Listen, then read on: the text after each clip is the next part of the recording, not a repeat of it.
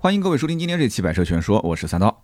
之前呢，我在节目里面聊过啊，宝马的 X 五最近两年肯定会国产，我还非常自信的说，沃尔沃的 x C 九零、奥迪的 Q 七、奔驰的 GLE，还有宝马的 X 五这四台车啊都会国产，但是宝马一定是最后一个国产的。结果没过多久，哎，网上就爆出了国产的 X 五加长版，哎，路试的谍照，然后呢，我这个脸啊就被摁在地上，是啪啪的被摩擦。然后呢，我就在反思，你说这宝马叉五卖的那么好，它为什么要第一个去国产呢？哎，这宝马为什么就不按套路出牌呢？就按道理讲，我跟宝马关系还挺好的啊，就时不时还能有一点内部消息，怎么就一点都没给我透露出来说这个宝马国产会这么快呢？啊，你想想看，进口的叉五起售七十多万，卖的都很好，而且很多都是买三点零 T 的，它怎么就这么着急去国产啊？我也是想不通。那么还有就是网上呢爆出这个国产叉五的价格表。号称这个准确率是百分之九十九啊，三零 Li 的版本，也就是二点零 T 的版本，起售价五十五万八。那么四零 Li 的起售价，呃是六十六万八。那么顶配是七十五万八，就三点零 T 的版本啊。这个价格它的可信度到底有多高？那我相信呢，这也是很多人非常关心的问题。那毕竟买得起宝马叉三的，对吧？奔驰 GLC 的，奥迪 Q 五的，那这些人基本上就往上冲一冲，有可能也能冲到叉五。那么很多人也很期待，说这个叉五国产之后价格比进口版至少少个十几万，对吧？那有没有可能能再便宜一点啊？这五十五万八还是贵了，能不能四十九万九千八、四十八万九千九？有没有这种可能性，对吧？大家可以往上勾一勾。那么不仅如此啊，准备买宝马五系的、买奔驰 E 的很多客户，大家也知道这两年优惠幅度也是减少了，也是要个四十多万、五十万的这样一个预算。所以他们也是在观望当中，看看能不能冲一冲这个新款的宝马的叉五。那么今天这期节目呢，咱们就这几个问题展开来好好的聊一聊。首先是很多人非常关心的问题，就是到底要不要等国产的叉五啊？会不会国产叉五加长之后，驾乘感受呢就没有以前这个进口版那么好啦，品质呢也没有以前进口版那么好？那么虽然说这个价格便宜，但是你想，价格是便宜了，那买得起这个车的也不差那几万块钱，是吧？到时候呢，万一这个国产的叉五啊货不对版，开起来的感觉不是那么回事儿，那这些老板呢，发现等到最后是等了个寂寞啊，进口也买不到了，国产又不想买，那么有这种担心呢，我也可以理解，因为大部分买宝马叉五的客户其实用的是什么？是排除法。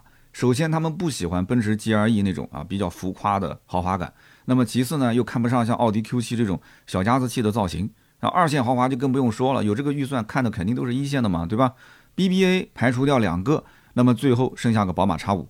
这个车子呢，看起来是板板正正，虽然说没什么突出的优点，但是呢，坐着呢也挺好啊，坐着也挺舒服。开起来呢，宝马操控你不用说的嘛，在 SUV 里面，对吧？你说宝马操控不好，那其他的 SUV 那更拿夸。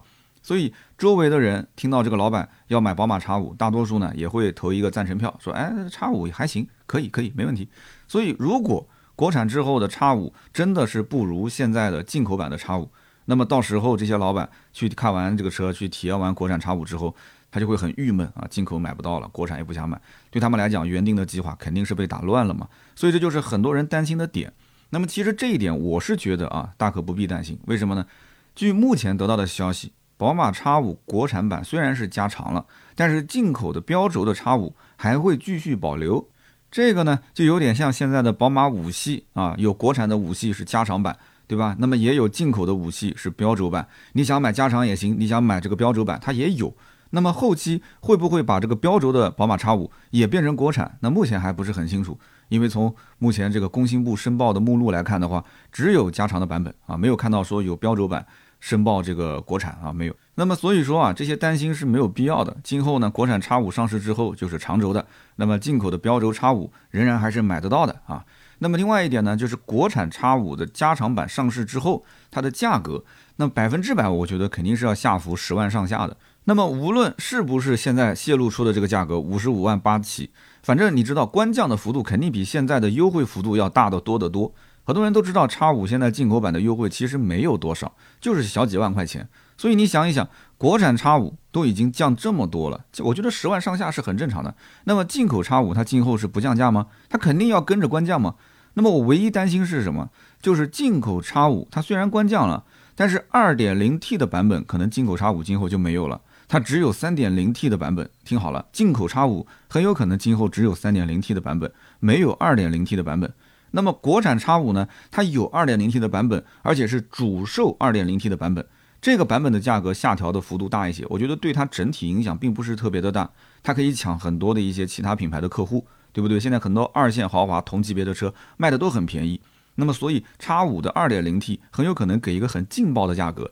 但是 3.0T 的版本，无论是国产叉五还是进口的叉五，这两个版本可能跟它的原先的进口版的价格啊，就是现在的售价差别不会特别的大，也会官降，但是不可能说按照十几万的这个价位来往下调。它可能还是要立一个比较，对吧？比较高的一个价位，就毕竟这个级别在这边摆着嘛，是吧？所以因此它的这个配置价格差别啊，我觉得 2.0T 跟现款肯定差别非常大，但是 3.0T 差别可能会相对来讲小一点。那么我这个推测呢，其实也是有根据的啊，大家可以看一看啊，就这一次的国产叉五加长了多少？一百三十毫米，什么概念？就是这一百三十毫米不仅仅是在车身长度上，而且是完全怼到了它的轴距上。所以你看，它车身长度从四千九百三十毫米变成了五千零六十毫米，然后轴距从两千九百七十五毫米变成了三千一百零五毫米，也就是说长度增加了一百三十毫米，轴距也增加了一百三十毫米，它完全是放到轴距上了。那么这个三千一百零五毫米什么概念？正好是跟进口的宝马叉七轴距是一模一样的。那么也就是说，卖一百到一百七十万的宝马叉七而且还没什么优惠，现在要被国产的宝马的叉五。小老弟啊，给干趴下了吗？这怎么可能呢？不会的。为什么我说不会呢？很简单，因为你想啊，进口叉五现在三点零 T 的版本在售的啊，卖多少钱？卖七十五万四千九到八十三万九千九。那么今后国产的叉五三点零 T 版本，你觉得它会下调多少钱？现在网上都猜测说，呃，国产叉五肯定比进口版要便宜十几万，有可能。但是这个可能性是在二点零 T 的车型上，三点零 T 我觉得下调的价位啊，可能不会有那么大。它可能下调也就在六七万啊，最多七八万，大概是在这个幅度。那么也就是说，从七十五点四九调到个六十八点四九啊，顶配八十三点九九调到个七十六点九九。那么你要知道，六十八万四千九，七十六点九九万，这个只是它的国产三点零 T 的版本啊，它还有一个进口三点零 T 嘛，进口三点零 T 它能不能把价格再往上调个一两万啊？是不是调个一两万，等于也就是官降了五六万块钱，它也是官降了嘛？那么这样的话，进口版卖个七十万四千九，七十八万九千九，那你再看这个价格，跟它原先的三点零 T 版的叉五进口版的价格差多少呢？不就是差了个五六万块钱吗？你说官降没有？官降了，但是你说它降了多少？二点零 T 降的是最多的，是吧？但是三点零 T 没有那么多，它自然而然不会影响到宝马叉七的销售。为什么？因为叉七起步就是三点零 T，我相信不会有人拿国产的二点零 T 的叉五去对比一个进口的三点零 T 的叉七。叉七起步三点零 T，在网上就四点零 T 了，是不是？而且你想，毕竟很多人对于什么国产和进口。就对于这种德国车，它还是有一个本质的一个区别的。虽然我们也都知道，这进口产的，你说德国产跟国产产有什么区别？但是有的人就认为，哎，我就觉得进口车更好一点。你不要看这些老板能消费得起一百多万的车，很多老板其实不懂车，他们买之前就会有一些先入为主的想法。这也是这么多年中国市场上很多的车型，它的旗舰车就一定要进口，就不能在国内产。你说我们中国的工厂生产不出来这些车吗？怎么可能呢？中国什么东西生产不出来，都能生产出来，但是它就要保持这样一个调性啊！大家都有一种不成文的规定，心照不宣的，大家都把旗舰车型留到国外生产，然后呢再进口到国内，对吧？所以很多老板都是这样，上到一百万，那我不买个进口车，我买什么国产车呢？大家都这么想的。所以呢，现在的宝马 X7 是宝马目前 SUV 的旗舰车型，那么原来的这个 X5 呢，它就不用再端着了，它完全可以再下放一些。对吧？那么叉七就把这个旗舰的这个位置就坐稳了啊。那么除此之外，你看啊，现在宝马叉五国产从申报信息上面来看，它是没有七座版本的。那么这也是叉七跟叉五本质上的差别。所以你不能光看他们说轴距是一样的，对吧？三幺零五的轴距，你不能这样子看，你还要看这两台车子本质上来讲功能性还是有差别，而且这两个车子的车身的长宽高还是差别比较大。从气场上来讲的话，就是它的整个体型啊，还是差一个重量级。那么我身边也有开叉三的、叉五的、叉七的客户啊。那么就这三类客户呢，我觉得他们开这三种车啊，也非常符合他们身份。叉三是什么呢？小老板啊。叉五是什么？大老板。叉七呢就不能喊老板了，叉七应该是喊大哥啊。像这种开叉七的家庭里面，那基本上好车是特别多的啊，生意做的也比较大。那么宝马的叉五二点零 T 国产之后，我觉得是可以相应的放低身段，完全是没问题的。我刚刚前面也讲了嘛。那么在叉七之前，叉五、叉六是属于宝马旗舰级 SUV。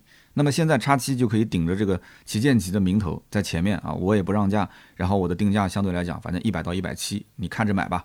啊，这个货也比较少，我曾经又帮人家买叉七，找了几家店都没有现车，那好不容易找到个现车，那对方的价格确实你打什么招呼都没有用，那么只能送点其他的东西啊，也不让价。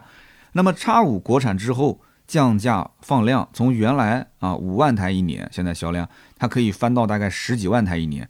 那么宝马的厂家现在也很自信啊，就放出来说这个产能啊，我们准备一年十二点一万，十二点一万是什么概念？你想想看，十二点一万的产能，如果全部卖出去的话，那基本上宝马 X 五的销量就跟宝马五系差不多了，因为宝马五系是一个月卖到一万台左右嘛，那一年正好是十二万上下嘛。但是宝马 X 五现在才卖五万台，翻一倍多啊！你想想看，中国有那么多的有钱人嘛？五系怎么着也是一个四十多万吧，五十万上下的车落地啊。叉五怎么着也是个最少最少六十多万吧，对不对？你说国产之后卖个五十多万，它至少六十多万落地啊，七十多万落地甚至更贵。那这翻一倍的销量，它卖给谁呢？对不对？你车价可以在往上提个十几二十万，但是你说想挣这个钱，它不一定说那么快能挣到十几二十万啊。可能我的这个想法有点浅了啊，有点肤浅了。那么我们顺着往下聊就非常有意思了啊。这个问题其实解答起来也很简单。首先，在网上有很多人关注这个国产叉五的消息。那么，为什么大家这么关注宝马叉五的消息呢？主要就是想看这个车最终能定一个多少钱啊？能不能这个官降个十大几万啊？那是最好。你要能官降二十万，那我更开心。但是呢，最近这个消息啊泄露出来的是五十五点八万起，对吧？很多人在网上就在喊说：“我的天，这个价格太贵了啊！这个这个不厚道啊！啊，国产之后应该降到五十万以内。”五十万以内，那就是说要让到多少钱？等于说官降将近二十万啊，甚至都不止二十万。那么大家为什么要喊贵？就是因为很多人手头啊，他其实就四十来万的预算，但是呢，他的需求其实是更高一个级别的。他现在目前能看到的就是宝马的叉三、奔驰的 GRC、奥迪的 Q 五 L，他甚至可能买这些车还有点吃力。但是呢，他真正的眼光往上看，他当然是想买更好的车了。宝马的叉五，对吧？奔驰的 GLE 能买到这些车，他绝对不会去买叉三和 GRC 的。那么正好赶上这一次国产降价，那么如果说叉五的起售价真的能是个四十大几万啊，配置呢也不要太拉胯，二点零 T 他们也能接受，对吧？那肯定毫不犹豫往上冲啊，根本不用担心啊。二点零 T 差吗？宝马叉五最差也是个二点零 T 加八 AT 吧，采埃孚的变速箱，这套动力总成那么多车上在用，那为什么叉五不能用呢？啊，以前进口不也是二点零 T 吗？那总不可能说降完价之后给上个三缸的一点五 T 装车上吧？不可能的事情。所以动力他们不会担心的，配置呢稍微少一点他们也能接受。关键就是价格，价格，价格是门槛。所以为什么我前面讲说很多那些买奔驰 E、宝马五系的客户，钱都已经花了，都花了将近五十万了，他怎么不想往上购一购呢？他肯定想购叉五嘛，又是新款，又是加长，对吧？这车开出去怎么看都比宝马五系和奔驰 E 有面子啊。所以我猜测明年。五系跟奔驰 E 的价格应该也会受到国产叉五的影响啊，会增加优惠来吸引客户。那么除此之外，受冲击最大的肯定毫无疑问二线豪华品牌，肯定是这些二线豪华品牌嘛。你比方说沃尔沃 x C 九零这种车。到现在还是进口版啊，还是不国产。它为什么不国产？当然也有一些客观原因了，因为沃尔沃自己说了不算嘛，对吧？现在吉利集团把它的技术各方面消化给这个领克，那么我们都能理解。但是它再不国产，这车就凉了，真的是凉了。这车子现在虽然是进口车，价格标的比较高，但是经销商妥妥的优惠二十万上下，十七万是起步啊，十八万都是正常行情，二十万都有。你想它低配六十三万八千九。这个车子成交价多少钱？我估计你都想不到吧？六十三万八千九，看着挺唬人的，成交价四十六万左右。你想一想，四十六万左右什么概念？这个车子是妥妥的跟宝马 X 五、奔驰 GLE 一个级别，人家动力、空间、配置也都不差。你说什么全系 2.0T，那就是跟你 2.0T 的宝马、奔驰比，那又怎样？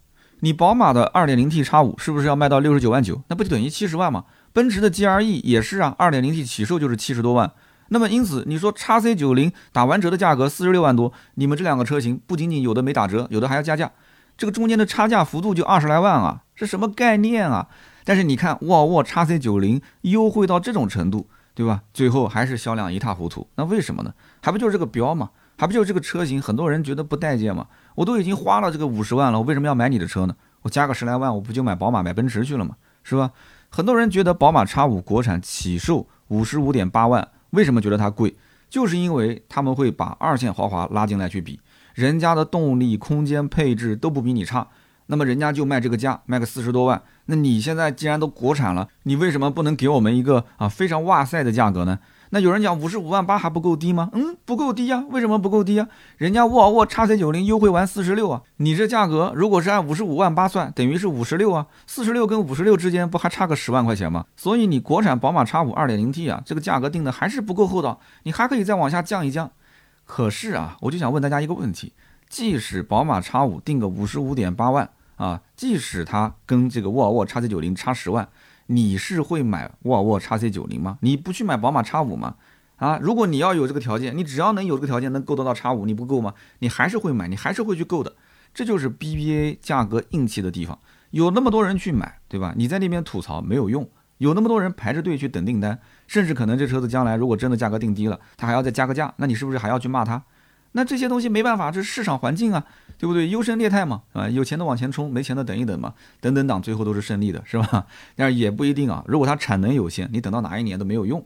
那么要我说，这个级别最早国产的这个级别的车型是哪些？凯迪拉克 XT6、林肯的飞行家这两款，是吧？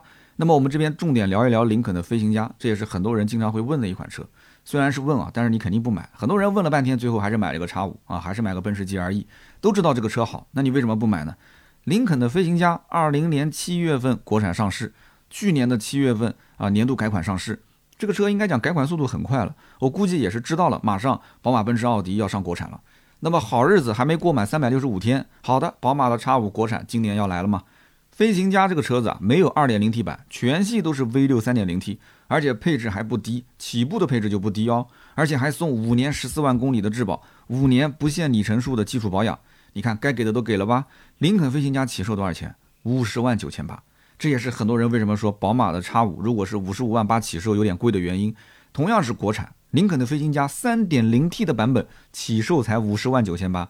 那么目前卖的比较好的呢是尊雅版，五十九万九千八啊，优惠呢还能有个四五万块钱。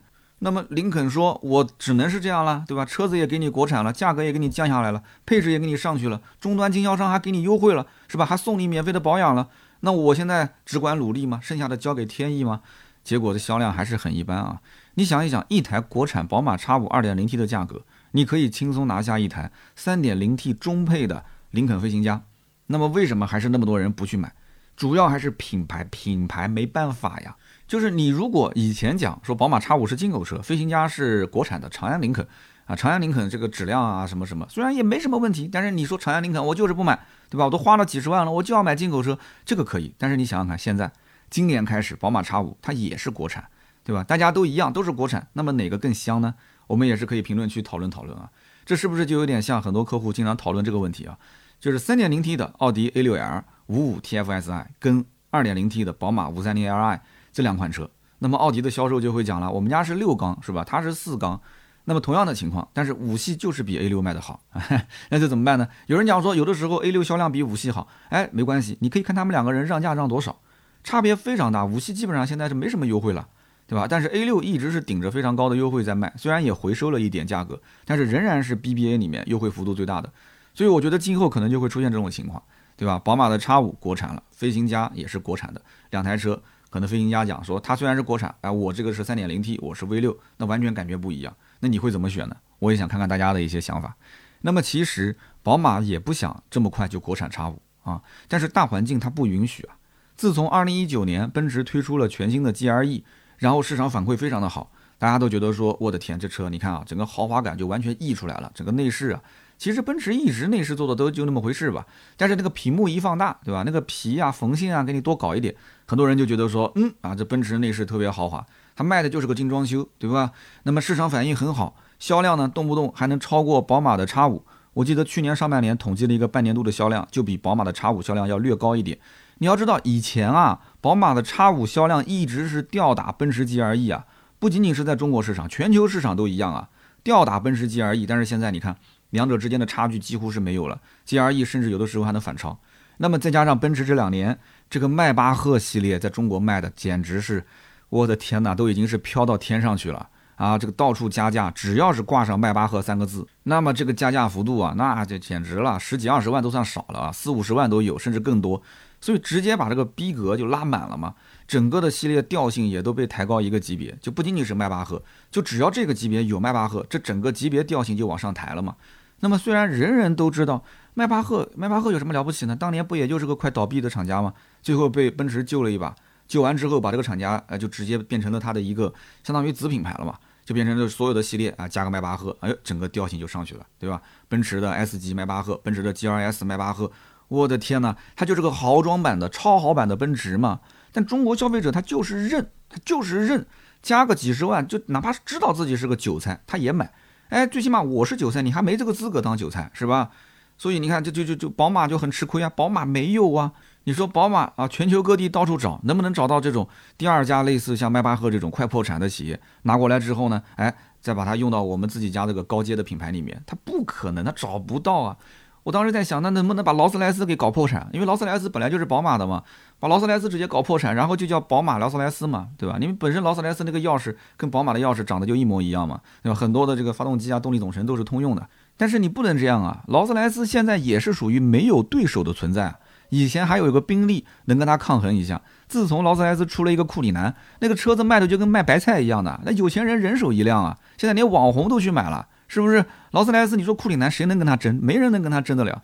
那么你再反过来看宾利呢？宾利如果没有一个欧陆系列撑着，早就已经破产了。现在就是宾利这个欧陆确实很挣钱，很受消费者欢迎。为什么呢？你要是身边有一些有钱人，你去问他就知道了。年轻人特别喜欢开这个宾利欧陆系列，而且觉得性价比特别高。对吧？你说花一个六七百万买个劳斯莱斯的耀影，还不如花个三四百万买个宾利的欧陆，是不是？但是宾利的你不能光靠欧陆啊！如果有一天大家都没兴趣了，这个品牌真的要倒了，我觉得也挺好，直接大众集团把它拉过来放到奥迪，然后叫奥迪 Q 八宾利版。啊，奥迪 A 八宾利版那不挺好的吗？那不直接干奔驰 S 级的迈巴赫吗，是吧？这也是挺有意思的。那么聊到奥迪啊，其实奥迪这两年确实在国内混的是比较惨的啊，特别是奥迪像 Q 七这种车型改款之后呢，厂家有段时间还在严格控制经销商的开票价格。我不知道有没有人最近问过奥迪的这个 Q 七啊？如果你去年问过价格，你就知道有一段时间价格非常非常挺，也就是让那么一两个点，可能都到不了五个点。那么后来呢？经销商确实也没办法，为什么呢？因为厂家虽然说价格不让你让，但是他的货还是正常让你去进货。那么进了货过来卖不出去，那怎么办呢？那么销售只能是想尽一切办法啊，这个开票价就按照厂家的规定来，你说几个点我就让几个点。但是呢，呃，我实际给客户的优惠肯定是不止这么多的。那怎么办呢？私底下。在这个开票价格之外，再给客户进行补贴，那不然怎么办呢？那积压的库存，你厂家又不让我退货，是吧？我还给你退到港口去吗？退回厂家吗？你退回厂家不是退给长春的工厂啊，对吧？你是国外进回来的进口货，所以 Q7 去年的销量甚至都没卖过啊，进口大众的途锐啊，甚至都没卖过沃尔沃的 x C 九零，可以说是非常非常的惨。那么，所以 x 五这一次国产。受影响最大的，毫无疑问，BBA 三家里面，我觉得不是奔驰 G R E 啊，受影响最大的肯定是 Q7，GLE 的客户该买还是买嘛，对吧？人家不差这点钱，甚至于 G R E 后期会不会及时跟进啊？叉五的国产价格一出来，G R E 立马调价，我还不确定，他可能甚至于那干脆啊，我就破罐子破摔，对吧？我不让价还是不让价，但是呢，我把量继续缩小，我让你买不到，你别讲说奔驰不干不出这个事，他可能能干得出这个事的。你前面我先不跟你抢这个量，对吧？我不想把我的进口版本的价格继续往下降。等我将来奔驰 G R E 国产了，我也调到跟你宝马差不多的价格，那个时候我再去学习市场。那奔驰可能会这么想，对吧？也有这种可能性。那么毫无疑问，目前最慌最慌的肯定是奥迪。所以奥迪如果以前规划是，比方讲二零二二年的下半年，或者是二零二三年的上半年，我们才开始推进这个 Q7 国产，那现在这个进度百分之百是要提前。而且我相信 Q7 国产之后的定价肯定也会非常的劲爆啊，那就是价格哪怕降的没有那么低，最起码配置也会非常的劲爆。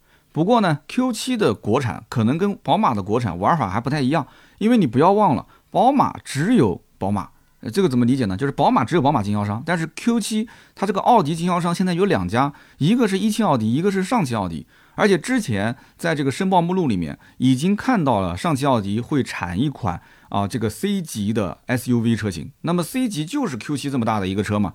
那么 Q7 在上汽奥迪里面之前，对吧？很多人也看到了，有名字都出来了，叫什么叫 Q6L，Q6 加长版。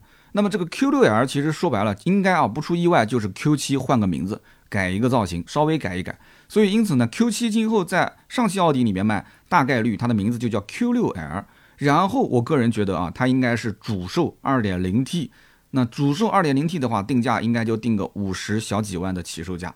我猜测大概率是这么玩。那么一汽奥迪的 Q7 卖不卖呢？卖，正常卖。卖什么呢？卖 3.0T 的版本。然后把 3.0T 版本进口的 Q7 价格再往下调一调，那么这样的话，反过来又论证了我前面讲的嘛，就是宝马的 X5 的 3.0T 的价格应该不会调的那么低，因为可能今后啊各家会把 3.0T 的版本还是放到进口里面来作为主售，啊大概率应该都是这么玩。不过呢，随着现在网上啊关于国产宝马 X5 的信息越来越多啊，很多人也都看到了这个申报图，就是大家之前猜测它的尾标会不会是 X5L，但是现在目前看到不是这样的，它左边贴的就是 X5。右边呢贴的是这个 xDrive，然后呢这个三零 Li 或者是四零 Li，也就是多了一个 L 是 Li。那么左边下面就是左下角贴的是华晨宝马这四个字。哎呀，华晨宝马这四个字看起来真的好突兀啊！所以大概率可能车主会提车当天把这个华晨宝马要求去掉。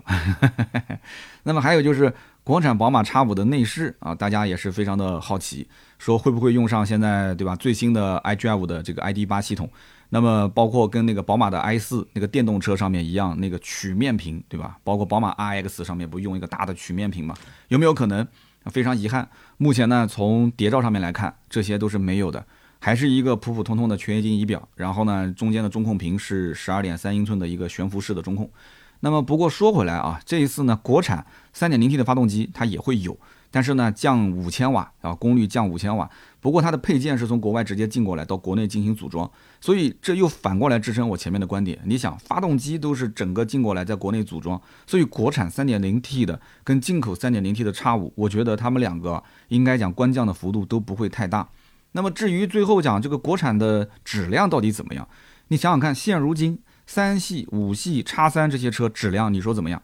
你说怎么样？是不是天天都是有投诉说这车质量不行？叉五应该算是国产旗舰级 SUV 了，你能不能找到目前国产的啊，宝马国产的 SUV 车型里面比叉五价格更贵的？应该没有了吧？是不是？所以宝马工厂对于像这种旗舰车型的质量控制，应该说是更严格，它不会说是马马虎虎，对吧？就将就将就，就很多的一些新的技术检测技术，你说我不用在旗舰级车上，我用在其他车型上，不会的，其他车型上不用，这个车都会用。而且宝马在这个沈阳的工厂，我也去参观过不止一次了啊！不夸张的讲，这是我所有参观过的工厂里面环境最好、管理最规范，而且员工精气神最不错的一个。那么汽车本身生产就四大工艺嘛，每一家都大同小异嘛，对吧？无非就是厂家在品控方面，你到底用心不用心，你舍不舍得投入成本去管好这每一个细节，就这么简单。那么至于说国产一下子降个十几万，会不会在成本方面去做一些手脚啊？看不见的地方去偷工减料？这个你不要着急嘛，后期肯定是各大平台这么热门的车型，对吧？包括自媒体会去拆车的嘛，你到时候去看看这个拆车视频不就行了嘛？就稍微你要是有一些缩水，它马上就给你爆出来了嘛。所以呢，如果你真的是要想买这个车，你担心国产之后啊质量啊这个这个成本啊有没有缩水，那你就等一等嘛，你稍微迟一点入手，你去看看那些视频不就行了嘛，对吧？那么其实逼着宝马 X5 跟同级车型尽快国产的，我觉得还有一个原因是什么？那就是现在新能源市场啊，整体的增速实在是太快了，就老百姓越来越能接受新能源车啊，包括这个插电式混合动力车型啊，包括电动车型啊。那么宝马从二零二二年开始，它的主战场其实也是放在新能源车这一块。那么毕竟你想，能打败 BBA 的绝对不是燃油车圈里面的这些对手啊，是新能源车里面那几个狠角色。它是颠覆式的来打你，它就是让你不能活，对吧？我玩电动车就是想把你这个燃油车给赶走。所以啊，包括像特斯拉，包括我们国内像魏小李这些品牌，每一个都想过来抢走一批 BBA 的客户，因为这里面油水太多了。再换句话讲，我如果不抢你的客户，我就得完蛋啊，是不是？那么这些车型的价格，你看蔚来一直说我们不做低于三十万的车，对吧？特斯拉虽然价格在降，但是上面的这些高端车型也没停啊。所以三十万到五十万啊，这些电动车，甚至到一百万的电动车都有，而且都不缺客户。那么当年这几个品牌都是半死不活的存在，现在一个个生龙活虎啊，每一天还刷这个销量排行榜，天天来炫耀啊，说我的这个销量增速增长了多少。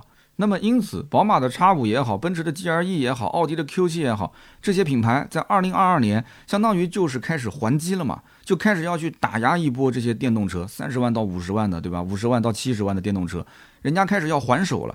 那有人讲说，你可能不能用打压这个词吧，因为现在新能源增长势头你根本就打不住。那应该用什么呢？应该用防守啊，应该用这个延缓，延缓被打压。那随你用什么词啊？随便你用什么词，反正就是要还手了嘛。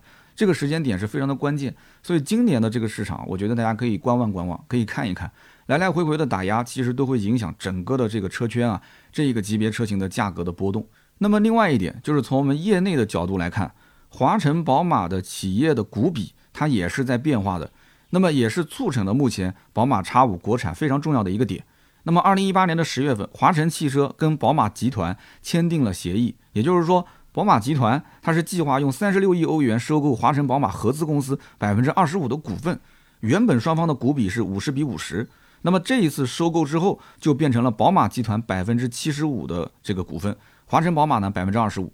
那么这份协议虽然是二零一八年签订的，但是它的生效时间是什么时候呢？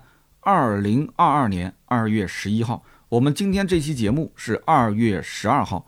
所以你知道为什么最近啊铺天盖地都是宝马叉五国产的消息啊？为什么在二零二二年这个时间点，宝马叉五国产上市啊？而且不仅仅是宝马叉五国产上市，后面还要国产很多车型，包括宝马现在在张家港也是在建新工厂。有没有张家港的同学应该知道这个事吧？那么张家港这个工厂建成之后，今后宝马的三系纯电动的版本啊，很多人关注这个车是吧？很有可能就是在张家港生产。那么我们回到刚刚前面讲的，为什么协议签在二零一八年，生效日期在二零二二年呢？因为根据国家发展改革委、商务部联合发布的《外商投资准入特别管理措施》二零一八年版，当时这里面就提到啊，说二零一八年七月二十八日起取消专用车、新能源汽车整车制造外资股比限制，就是二零一八年是取消外资股比限制，那么到了二零二零年取消商用车外资股比限制。二零二二年取消乘用车外资股比限制，以及合资参股企业不超过两家的限制。所以，宝马集团想要把股比增加到百分之七十五，这个协议生效的话，至少得等到二零二二年，正好是过完年二月十一号，这个协议生效。那么有人要问了，说那个讲了半天我听不懂啊，这意味着什么呢？其实简单来讲，这就意味着宝马集团在华晨宝马合资公司当中，它占有了绝对的话语权。我们前面讲了，股比是五十比五十。其实兄弟之间做生意最可怕的就是股比五十比五十，就是谁都能说了算，谁说了又都不算，是吧？所以做生意一定是至少是七三比，对吧？八二比那都是可以的。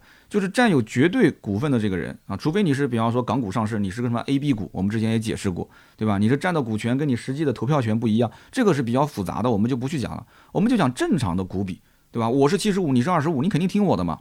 对不对？所以基本上你可以把现在虽然说是在沈阳工厂，对吧？你把它看成是一个在国内投产的一个宝马品牌，是个合资公司，但是其实股比变成了七十五和二十五之后，你完全可以把沈阳的这个宝马当成是啊宝马集团在中国啊做的一个外商独资公司，就有点类似什么呢？就特斯拉在上海建厂，特斯拉其实就是个外资的工厂嘛，对吧？特斯拉虽然是建在上海的工厂，但是什么东西都是特斯拉自己说了算。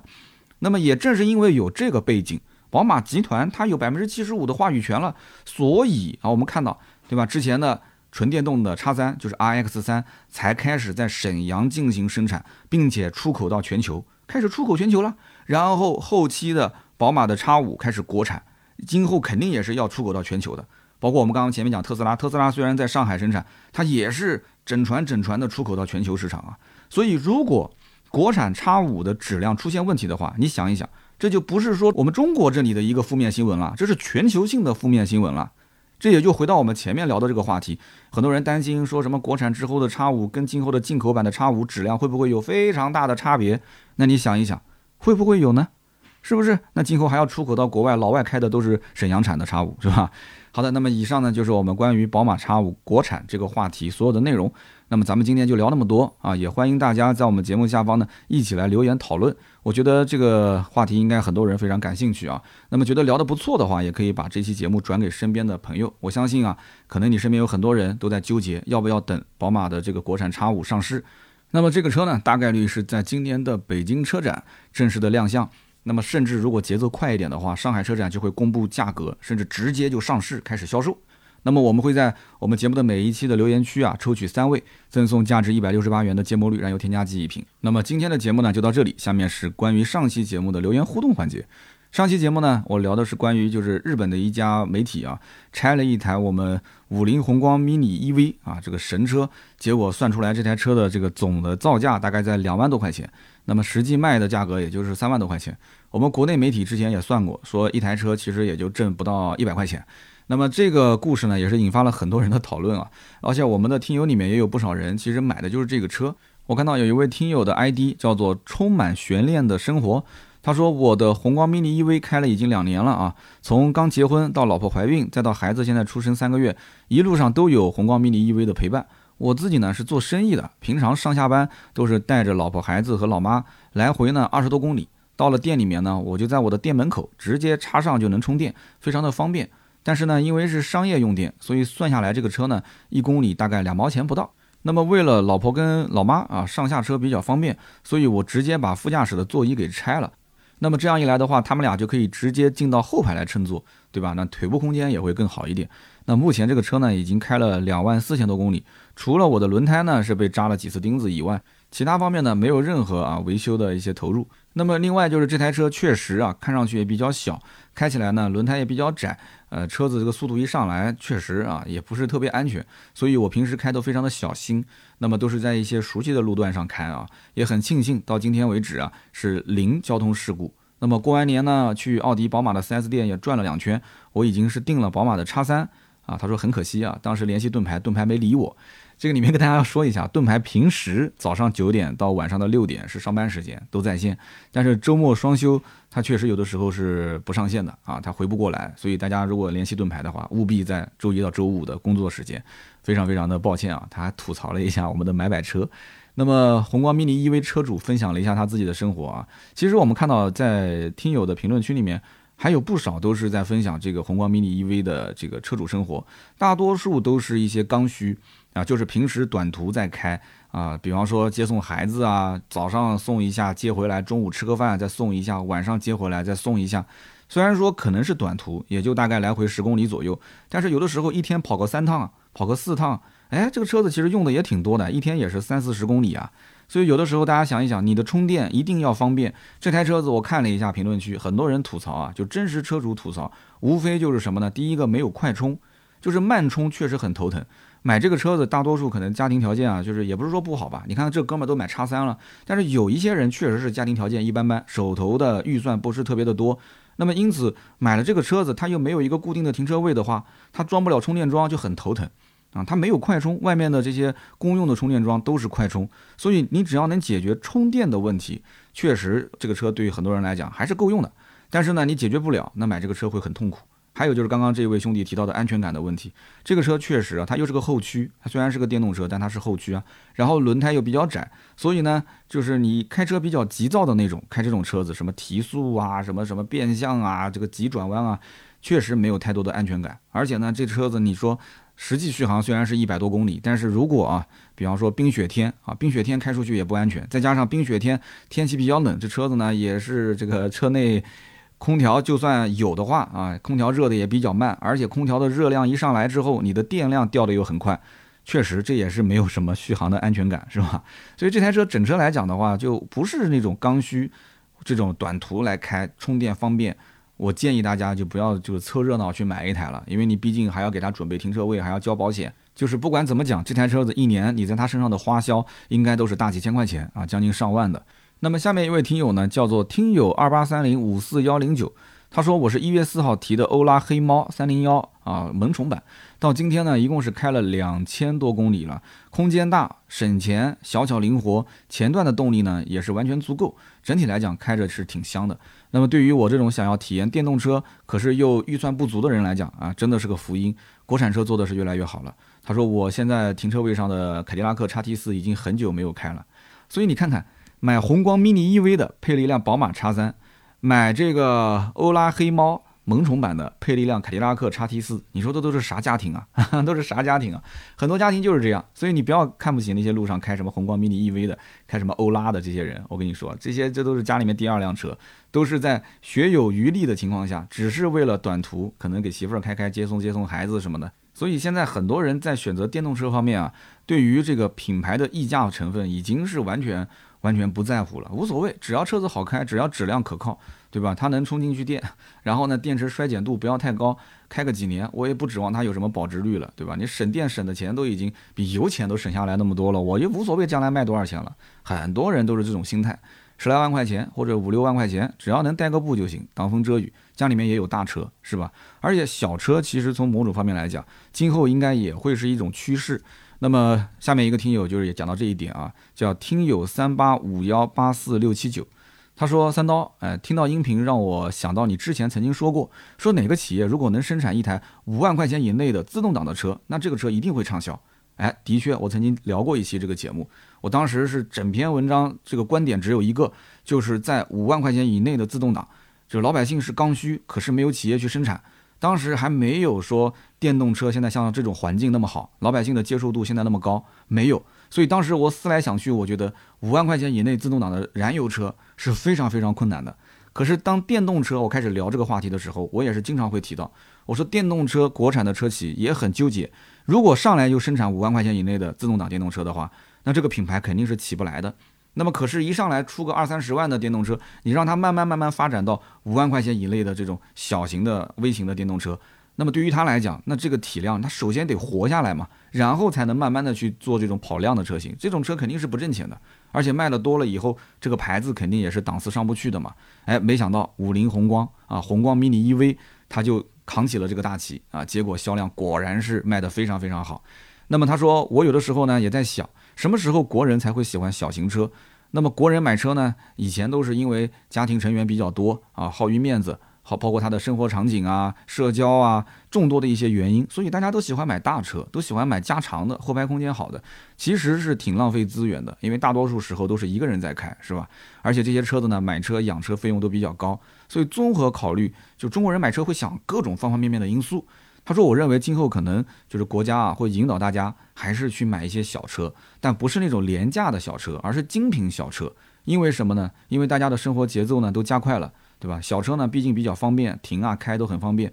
而且呢，他最后提到这个点，我非常认同。